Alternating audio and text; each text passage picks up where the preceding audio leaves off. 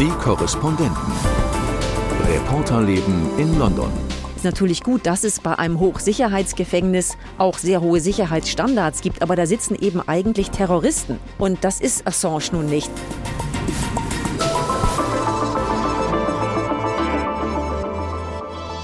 Willkommen im Haus am Midford Place zum Podcast aus dem ARD-Studio London. Ich bin Gabi Biesinger und bei mir sitzen Imke Köhler. Hallo Imke. Hallo. Und Sven Lohmann. Hallo, Hallo. Sven. Imke, mit dir wollen wir heute über einen Mann sprechen, der seit über zehn Jahren nicht mehr in Freiheit gelebt hat, obwohl er nie wegen irgendetwas verurteilt worden ist. Julian Assange hat sich erst jahrelang in der ecuadorianischen Botschaft in London dem Zugriff der britischen Behörden entzogen. Jetzt sitzt er seit vier Jahren im Hochsicherheitsgefängnis Belmarsh, während um seine Auslieferung an die USA prozessiert wird. Imke, du warst da und hast mit seiner Frau Stella Assange gesprochen. Darum soll es im zweiten Teil des Podcasts gehen. Mhm. Erstmal aber Welcome back an Sven Lohmann. Du bist Vielen hier Dank. gerade noch Wieder ein bisschen außer Atem reingerauscht ins Studio vom Flughafen nach der Rückkehr aus Nordirland. Du hast dich in den vergangenen Tagen mit US-Präsident Joe Biden in Nordirland rumgetrieben, wobei du deutlich länger da warst als Biden. Ja. Da wurde gelästert, er sei ja nur ungefähr 17 Stunden dort gewesen und den größten Teil davon habe auch noch geschlafen. Ähm, um da noch mal ein bisschen die Stimmung aufzubauen, habe ich mal zwei O-Töne von einem Biertrinker in einem Pub an der Sandy Row in Belfast bereitgestellt, der zur britischen Community der Loyalisten gehört. Und ähm, da hört man, dass die Begeisterung über diesen beiden Besuch sich doch etwas in Grenzen hielt. It's very short, isn't it? That, that's no big respect to Northern Ireland, that. He's only, he's only shown us a, a fleeting visit. Also, der Kurzbesuch, das sei ja richtig respektlos gewesen. Und im Übrigen habe er damals gegen das Karfreitagsabkommen gestimmt, dessen 25. Jahrestag jetzt gefeiert wird. I voted against it, and that, that was us so loud. We kept agreeing to agree to things we shouldn't have agreed to.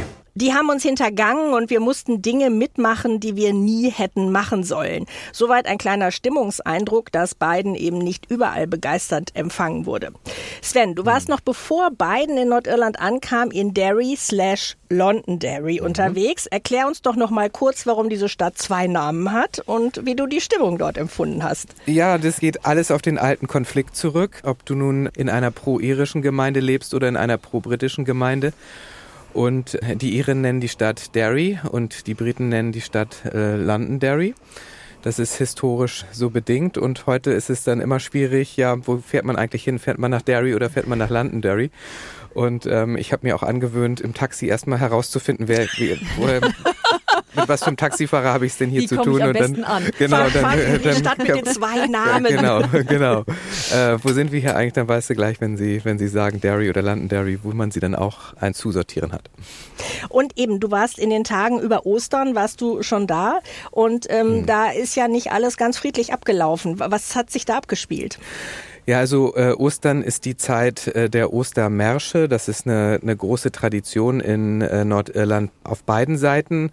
Ostern ist eher so, dass die pro-irischen Gemeinden sozusagen ihre äh, Kämpfer ehren. Und in äh, Derry ist auch nach wie vor sehr extreme äh, Gruppierungen unterwegs. Es heißt ja auch, dass die neue IRA dort äh, aktiv ist und es gab vorher Hinweise, dass dieser eine Marsch in Derry am Ostermontag, ähm, dass der auch genutzt werden würde, um quasi Randale zu machen. Äh, So ist es am Ende auch gekommen. Am Anfang haben sie sich aufgestellt, um ihren Marsch zu machen. Der geht dann immer zu dem Friedhof, dort wo dann auch die Personen sind, die sie dann ehren wollen. Und ähm, es war relativ offen, dass dann dort auch Leute waren, die hatten Getränkekisten und in diesen Getränkekisten war aber nichts zum Trinken, sondern da waren dann Molotow-Cocktails beispielsweise drin.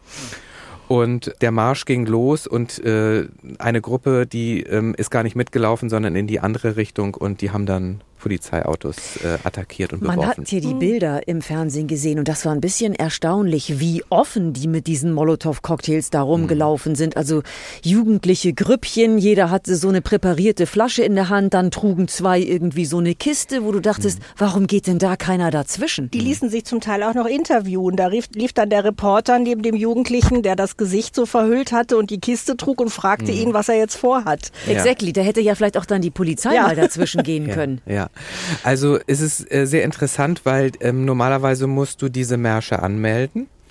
Und das ist in dem Fall nicht getan worden. Und eigentlich ist das ein Anlass für die Polizei, schon deswegen überhaupt äh, diesen, diesen Marsch zu begleiten und dorthin zu gehen. Die haben ja vor zwei Wochen die Terrorwarnstufe in Nordirland erhöht, weil sie schon auch Erkenntnisse hatten, dass es dort Aktivitäten gibt. Und mein Eindruck jetzt auch danach war, dass die Polizei ganz bewusst dort keine Präsenz gezeigt hat, um die Stimmung nicht anzuheizen, um keine Projektionsfläche äh, zu bieten, sondern dass sie gesagt haben, okay, das ist jetzt eine kleinere Gruppe und wenn wir uns raushalten, dann können wir vielleicht so deeskalieren. Und was total spannend war zu sehen, dadurch, dass die Polizei in Seitenstraßen waren und die wurden dann auch beschmissen, haben diese Leute die Polizei richtig gesucht. Also normalerweise ist es ja so, du hast den Marsch und dann kommt die Polizei und dann, dann geht's los. Ne? Dann werden Molotow-Cocktails und so weiter äh, geworfen. Und in dem Fall war die aber nicht da, die Polizei, und die mussten die Es suchen. fehlte der Feind. Es fehlte der Feind. Und ich meine, zwei Polizeiwagen haben sie getroffen, aber später am Tag haben die sich dann versammelt an einer Kreuzung und haben sich erstmal beraten, wo denn jetzt die Polizei ist. Und dann waren die, ich sag mal, verzweifelt und dann haben sie sich Mülltonnen gesucht und haben sie ja Mülltonnen äh, angezündet. Also interessanterweise hat diese Strategie von der Polizei in dem Fall funktioniert. Ja, es gab dann sozusagen, die öffentliche Ordnung wurde gestört, aber ich glaube, es wäre viel schlimmer geworden, äh, wenn die da reingegangen wären. Irgendwas musste halt brennen. Das hat die Polizei dann eben auch kontrolliert irgendwie zugelassen. Und das ist ja so eine ritualisierte Geschichte. Und wahrscheinlich hat sich die Polizei auch gedacht, eh, wir können dieses Ritual nicht unterbinden. Ja, und es hat zwei Seiten. Es hat auch eine sehr ernsthafte Seite, weil die Polizei am Tag danach bekannt gegeben hat, dass sie vier Rohrbomben gefunden hat, und zwar auf diesem Friedhof. Und daran kann man erkennen, dass auch das Ziel war, größeren Schaden anzurichten. Warum die jetzt nicht zum Einsatz kamen, das wissen wir natürlich nicht. Und das Zweite, was sehr spannend ist, und das haben wir ja vor zwei Jahren auch schon gesehen, das sind überwiegend Jugendliche gewesen. Und zum Teil auch Kinder. Und da waren irgendwie zwei oder drei, da bin ich mir nicht sicher, ob die überhaupt zwölf Jahre alt waren. Also richtig Knirpse, die dann angestachelt werden von Erwachsenen, die an der Seite stehen, dass sie irgendwas machen sollen. Und dann werfen die die Molotow-Cocktails und dann zünden sie dann die Mülleimer an. Und das sind Jugendliche und Kinder. Und die sind nicht politisch. Das ist ja unglaublich, Ja. wenn Eltern oder Erwachsene zumindest Kinder so instrumentalisieren, möglicherweise sogar mit dem Gedanken, dass die nicht strafmündig sind, ja, aber die so einzusetzen und für ihre eigenen Interessen zu missbrauchen, das ist ja, ungeheuerlich. Und das zeigt ja auch, dass dieser Konflikt 25 Jahre Karfreitagsabkommen, also der Frieden in Anführungsstrichen dauert so lange, von Generation zu Generation doch noch weitergegeben wird, obwohl diese jungen Menschen, die du beschreibst, ja schon in der Zeit nach den Troubles, wie sie ja geheißen haben, geboren und aufgewachsen sind. Es gibt nach wie vor äh, Viertel, die sind noch so in dem alten Denkmuster verfangen, dass es dort einfach keine Mischung gibt. Also, dass du auf der einen Seite pro-britische äh, Viertel hast und auf der anderen Seite pro-irische Viertel und man geht nicht in das andere Viertel. Auf den Schulen sind dann nur die Kinder von den einen. Fairerweise ist es nicht überall so. Es gibt natürlich auch andere Gegenden, wo auch vor allem junge Menschen sagen, also ich gucke mir die anderen an, die sind doch genauso wie ich. Also warum soll das jetzt mein Feind sein? Aber du hast vollkommen recht, natürlich hängt das auch sehr von den Eltern ab, was die weitergeben, wie sie quasi diesen Konflikt weiter anheizen, an die nächste Generation äh, weitergeben. Und wenn man in Belfast äh, beispielsweise durch diese Viertel äh, geht, dann hast du ja auch überall diese Wandgemälde und überall siehst du noch diese Kriege. Also diese Kinder wachsen ja auch noch mit dem Eindruck des Bürgerkrieges auf und das ist in ihren Köpfen, weil sie es halt auch täglich sehen. An dieser Stelle ein kleiner Hinweis auf die wunderbare Fernsehserie Dairy Girls, Oh die ja. sich mit genau dieser Problematik Jugendlichen aus beiden Lagern beschäftigt. Endet mit dem Karfreitagsabkommen, aber wer Gelegenheit hat, sich das anzugucken, unbedingt empfehlenswert. Und wenn wir jetzt mal auf die politische Situation in Nordirland gucken, da verändert sich ja schon was. Wenn wir sehen, ähm, wer zuletzt im Mai dort die Wahlen gewonnen hatte, nämlich Sinn Fein, und es ist nicht mehr die DUP, beziehungsweise es sind nicht mehr die loyalistischen Parteien, die eben pro-britisch sind, die weiterhin das Sagen an erster Stelle haben. Und was ja auch absolut erwähnenswert ist, ist, dass die Allianzpartei, die eben sich weder auf die eine noch auf die andere Seite stellt, äh, stark dazu gewinnt. Also die Zeichen der Zeit ändern sich trotzdem, was du geschildert hast. Und ähm, das, um jetzt nochmal zurückzukommen auf Joe Bidens Besuch in dieser politischen Gemengelage, wir haben das ja eben schon angesprochen. Ihm wurde vorgeworfen, dass er nur so kurz da war. Das hatte vielleicht auch Sicherheitshintergründe, dass äh, die Amerikaner das Gefühl hatten, je schneller wir ihn aus Nordirland wieder Mhm. raus haben, desto besser ist das. Aber wie hast du das empfunden? War das ein respektlos kurzer Stippbesuch, in dem er auch eigentlich nichts wirklich hat ausdrücken können? Oder ist ihm doch gelungen, da ein Zeichen zu setzen? Also ich fand es schon erstaunlich, dass er nur so kurz da war. Er hat ja auch nicht eine große Veranstaltung gehabt. Er hat vor, vor 100 Studentinnen und Studenten eine Rede gehalten, 25 Minuten. Und das war es neben einem Kaffee oder Tee trinken mit äh, dem britischen Premierminister Rishi Sunak. Das, das Karfreitagsabkommen zu würdigen, ich glaube, das ist schon für die Amerikaner sehr wichtig äh, gewesen, weil sie haben ja auch eine sehr entscheidende Rolle gespielt bei den Verhandlungen zu diesem Karfreitagsabkommen und dass es überhaupt auch dazu gekommen ist. Aber wenn man das mal vergleicht mit seinen Vorgängern, Barack Obama zum Beispiel oder Bill Clinton, da war, das war ja eine ganz Bad an- in der Menge ein, auch. ein Bad in der Menge und viel größere und in, entscheidende Reden, die, die auch ja historisch irgendwie bleiben. Man kann da ein bisschen darüber spekulieren, warum das so kurz war. Also ähm, ich glaube, Joe Biden war das sehr wichtig, dass er eigentlich nach Nordirland kommt und es dort ein funktionierendes Regierungssystem gibt, also dass die Regierung wieder installiert ist und auch die Probleme der Menschen angeht. Das ist ja versucht worden, da hat er ja auch immer Druck ausgeübt. Äh, Rishi Sunak hat es auch versucht, aber sie sind gescheitert. Ähm, und ich glaube, dass das für ihn eigentlich auch mitentscheidend war, weshalb der Besuch so kurz ist.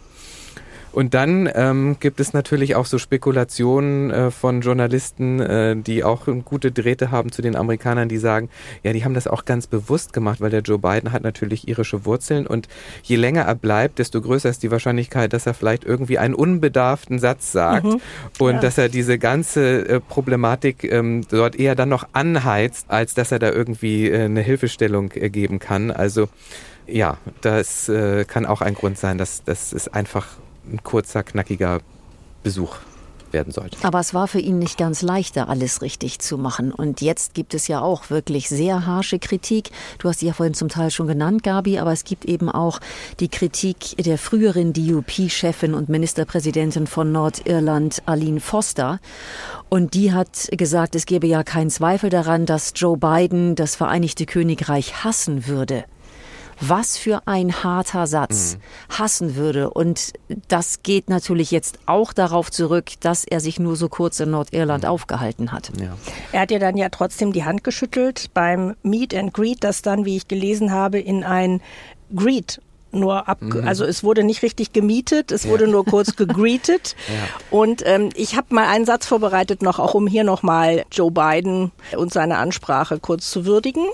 So today, I come to Belfast to pledge to all the people of Northern Ireland the United States of America will continue to be your partner in building the future the young people of our world deserve. It matters to us, to Americans, and to me personally. Also er verspricht, dass die Amerikaner weiter an der Seite Nordirlands stehen werden, dass der Friede in Nordirland, den die junge Generation verdient habe, den USA und ihm persönlich wichtig seien. Wir haben ja eben schon über die Bedeutung der Amerikaner für Nordirland gesprochen.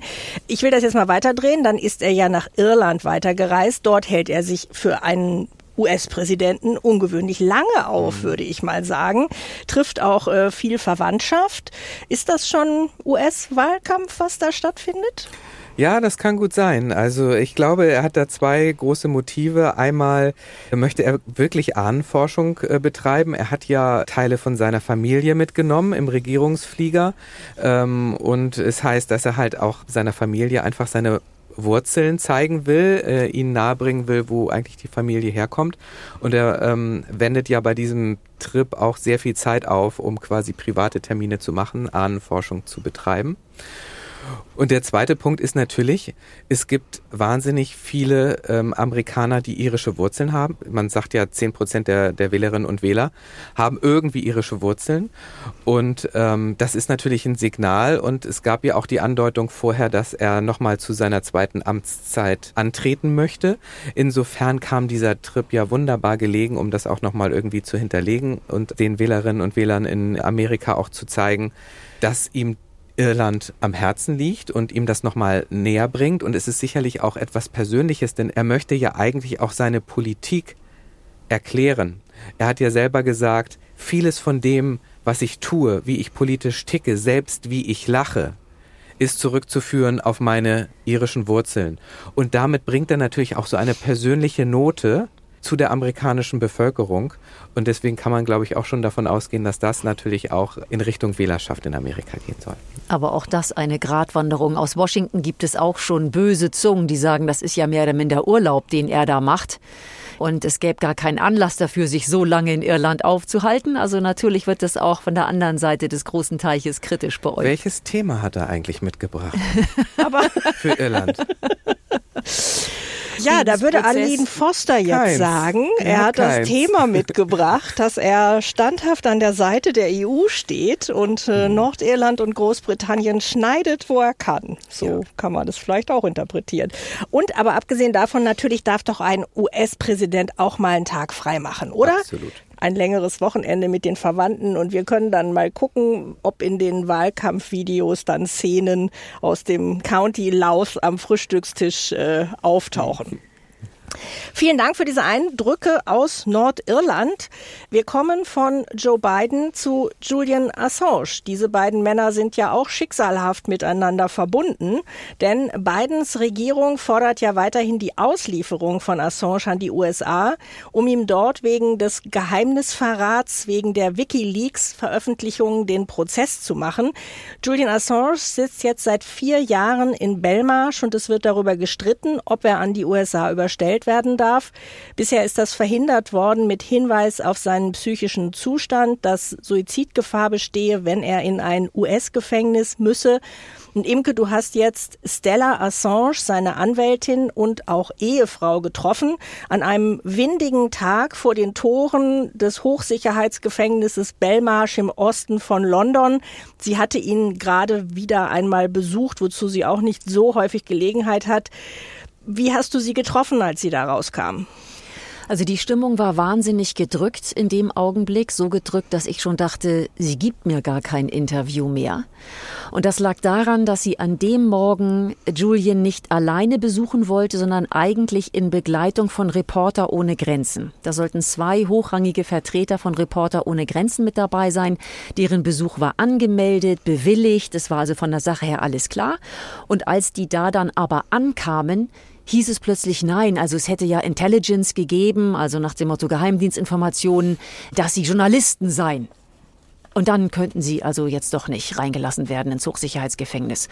Und das war irgendwie kurios, weil auf der einen Seite die Kampagnendirektorin Rebecca Vincent von Reporter ohne Grenzen sagte, sie sei gar keine Journalistin. Und Christophe Deloire, der Generalsekretär, sagte, er sei schon immer Journalist gewesen. Das sei also völlig klar gewesen und Kein noch nie ein Geheimnis. Notwendig. Genau, da wäre der Geheimdienst nicht nötig gewesen. Und bei einer Organisation Reporter ohne Grenzen ist ja vielleicht auch nicht ganz ausgeschlossen, dass sich in der Organisation Organisation auch Journalisten Was befinden. Mit Journalisten zu tun. Also mit anderen Worten, unterm Strich für diese Vertreter und auch die Assange-Anhänger einfach ein weiterer Beweis dafür, dass da Willkür herrscht und dass man einfach versucht, Assange böse mitzuspielen. Das ist deren Interpretation. Deswegen also an dem Tag da die Stimmung sehr gedrückt, aber ich habe dann am Ende mein Interview bekommen und ja, Stella kämpft für ihren Mann und sagt auch, sie macht jetzt seit vier Jahren gar nichts anderes mehr. Es ist ein täglicher Kampf an allen Fronten im Versuch, ihn freizukriegen. Und ähm, sie hat nochmal appelliert an die britische Regierung, auch an die US-Regierung, den Fall Assange fallen zu lassen, ihren Mann freizulassen. Aber es sieht natürlich im Augenblick überhaupt nicht danach aus. Weil wenn man sich das anschaut, Chelsea Manning, die ja auch verwickelt war in diesen Prozess in Wikileaks, die war im Gefängnis und ist begnadigt worden von Barack Obama. Also für die ist die Geschichte zu Ende, während sie für Assange obwohl er seit über zehn Jahren nicht mehr auf die Straße treten kann, noch nicht mal richtig angefangen hat. Was hat äh, Stella Assange dir denn erzählt darüber, wie es ihm geht, in was für einem Zustand er ist? Also sie hat zweifellos Angst, zum einen, dass er da vergessen wird in diesem Hochsicherheitsgefängnis, dass die öffentliche Aufmerksamkeit abnimmt und damit auch der Druck. Und sie haben sehr klar gemacht, sie und auch äh, die Reporter ohne Grenzenvertreter, dass es politischen Druck braucht, damit jetzt mal was vorangeht, dass man das also nicht allein den Gerichten überlassen kann, obwohl es natürlich erstmal die Richter sind, die entscheiden müssen, wie es weitergeht. Ja. Und sie hat auch gesagt, ja, dass es ihm natürlich psychisch und körperlich nicht gut geht. Also er ist fast die ganze Zeit isoliert in seiner Zelle. Das ist in Belmarsh so. Also auch zu Essenszeiten darf er wohl aus der Zelle heraustreten, sich das Essen holen, muss dann aber mit dem Essen zurück in die Zelle und alleine essen und ist eben fast rund um die Uhr isoliert. Und natürlich macht das etwas mit einem über Jahre hinweg. Mhm. Und sie hat dann beschrieben, wie es ist, wenn sie ihn besuchen will. Also da merkt man natürlich, was so ein Hochsicherheitsgefängnis bedeutet. Ist natürlich gut, dass es bei einem Hochsicherheitsgefängnis auch sehr hohe Sicherheitsstandards gibt, aber da sitzen eben eigentlich Terroristen. Mhm. Und das ist Assange nun nicht. Aber sie muss also alleine, um durch diese Sicherheitsprozedere durchzukommen, viermal ihre Fingerabdrücke abgeben, vom Eingangstor bis hin zu diesem Gesprächsraum, wo sie dann Assange treffen kann, wo sie nur zur Begrüßung und zur Verabschiedung ihren Mann einmal kurz umarmen kann. Ansonsten sitzen die getrennt. Ich glaube, er auf einem roten Stuhl, sie auf einem blauen. Zwischen ihnen der Tisch. Händchen halten ist erlaubt, mehr aber auch nicht. Und dann tickt die Uhr. Die haben also im Grunde dann nur eine Stunde. Und das ist es dann auch schon wieder. Ja, insofern ist das alles sehr bedrückend. Ich habe dann auch gefragt, ob Assange, also Julian, eigentlich einen Computer hat in seiner mhm. Zelle. Da haben sie lange drum gekämpft, dass er einen haben darf, der aber natürlich keinen Internetzugang hat und der auch ansonsten vom Justizministerium, äh, das den Computer bereitgestellt hat, so verändert wurde, dass er nicht mal darauf tippen kann. Er kann selber nichts schreiben. Das ist eigentlich nur ein Monitor, auf dem er PDF-Dokumente lesen kann, mhm. um sich auf seinen nächsten Prozess oder die nächste Anhörung vor Gericht vorzubereiten. Und ja, insofern ist das Leben für ihn, glaube ich, enorm bedrückend und so beschränkt, wie man sich das vielleicht vorstellt, wenn man an ein Hochsicherheitsgefängnis denkt, ja. Ich wundere mich ja immer, warum britische Journalisten so mhm. wenige Fragen stellen. Ja. Also da fallen einem ja so viele Fragen ein. Wieso muss man eigentlich jemand, der gar nicht verurteilt ist, in so ein Hochsicherheitsgefängnis ja. in Einzelhaft stecken? Ist das eigentlich angemessen? Da habe ich auch immer wieder nachgefragt und sowohl Assanges Halbbruder als auch hier jetzt war die Aussage, also es gab nie eine Begründung dafür, warum es ein Hochsicherheitsgefängnis ist. Mhm. Gefängnis vielleicht per se wegen einer bestehenden Fluchtgefahr, die man sehen könnte. Aber warum ein Hochsicherheitsgefängnis? Und die Erklärung, die eigentlich nur bleibt, ohne dass die jemals den Assange-Anhängern gegenüber abgegeben wurde, ist, dass in Belmarsh unter anderem Terroristen inhaftiert sind. Das heißt, es geht um die National Security. Mhm. Das läuft unter der Rubrik nationale Sicherheit. Und man kann natürlich sagen, dass sich in diesem Fall die USA in ihrer nationalen Sicherheit bedroht fühlen durch das, was Assange gemacht hat. Und vielleicht darüber dann argumentieren, dass er da festgehalten wird. Aber wie gesagt, offiziell haben das die Behörden nie erklärt, warum das so ist. Und Sven, was du angesprochen hast, was die Aufmerksamkeit angeht, ist mein Gefühl auch immer, dass die in Deutschland sehr viel größer ja. ist als in Großbritannien. Auch, Wir ja. bekommen da viele Anfragen regelmäßig zu und ich erinnere mich noch, als ich 2021 aus Baden-Baden wegging, da hat sich da jeden Samstag ein kleines Grüppchen, so zwölf Leute, mhm. auf dem äh, Marktplatz versammelt und die haben Free Assange-Schilder mhm. hochgehalten. Also da gibt es äh, ja. bis in die Tiefen der Bevölkerung herein Menschen, die sich für ihn engagieren und das ähm, sehr besorgt beobachten, was hier passiert. Es ist ja auch ein Angriff auf die Pressefreiheit, ein Angriff auf den Rechtsstaat und eigentlich müsste das auch viel mehr Menschen natürlich interessieren. Und ähm, ja, wie gesagt, eigentlich auch mehr britische Journalisten. Absolut, ja. Um, um das nochmal abzuschließen, wie lange wird er da noch sitzen? Was hat er für Chancen, gegen die Auslieferung und seine Inhaftierung vorzugehen? Das ist schwer zu sagen, aber wir warten jetzt erstmal darauf, dass der High Court zu einer Entscheidung kommt. Assange hätte ja im letzten Jahr ausgeliefert werden dürfen. Da hatten das Gericht zugestimmt und auch die damalige Innenministerin. Dagegen hat er Widerspruch eingelegt. Jetzt geht es darum, ob dem Widerspruch stattgegeben wird oder nicht und wenn ja, in welchen Punkten. Und was dann kommt, ist unklar. Das kann eine schriftliche Mitteilung des Gerichts geben. Es kann aber auch noch mal Anhörungen geben. Wenn die sagen, wir geben dem Einspruch statt, äh, dann gewinnt Assange natürlich Zeit. Wenn der Einspruch abgelehnt wird, dann wird das eisdünn an der Stelle mhm. wirklich. Also Reporter ohne Grenzen meint, es könnte noch mal zurückgehen äh, vor den Supreme Court. Aber irgendwann ist dann wirklich die letzte Chance der Europäische Gerichtshof für Menschenrechte. Wir bleiben dran wie an anderen Themen auch. Das war's schon wieder aus dem Haus am Midford Place. Sie können uns schreiben, wenn Sie möchten, an podcast.london.ndr. Tschüss sagen. Imke Köhler. Sven Lohmann. Und Gabi Biesinger. Tschüss. Tschüss. Die Korrespondenten. Reporterleben in London. Der Großbritannien-Podcast von NDR Info.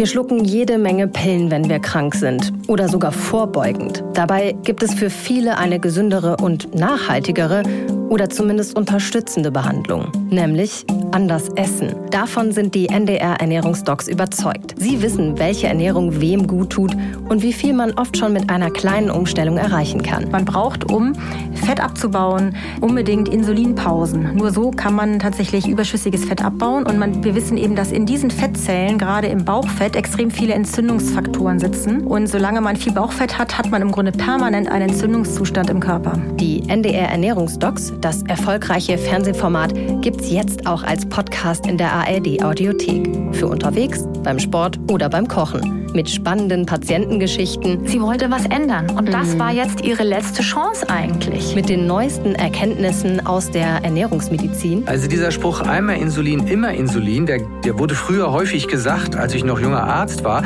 Das gilt nicht mehr. Das ist total mhm. überholt. Und mit einfachen Rezepten und Tipps für alle, die gesund und lecker essen wollen. Und wenn wir eben ähm, bunt und vielfältig essen, eben präbiotisch ähm, Lebensmittel anbieten, wie Ballaststoffe in Gemüsesorten, in Vollkornprodukten zum mhm. Beispiel, dann freut sich nicht nur der Körper, sondern eben auch unsere Darmbakterien. Die Ernährungsdocs, ein Podcast vom NDR. Mittwochs in der ARD Audiothek.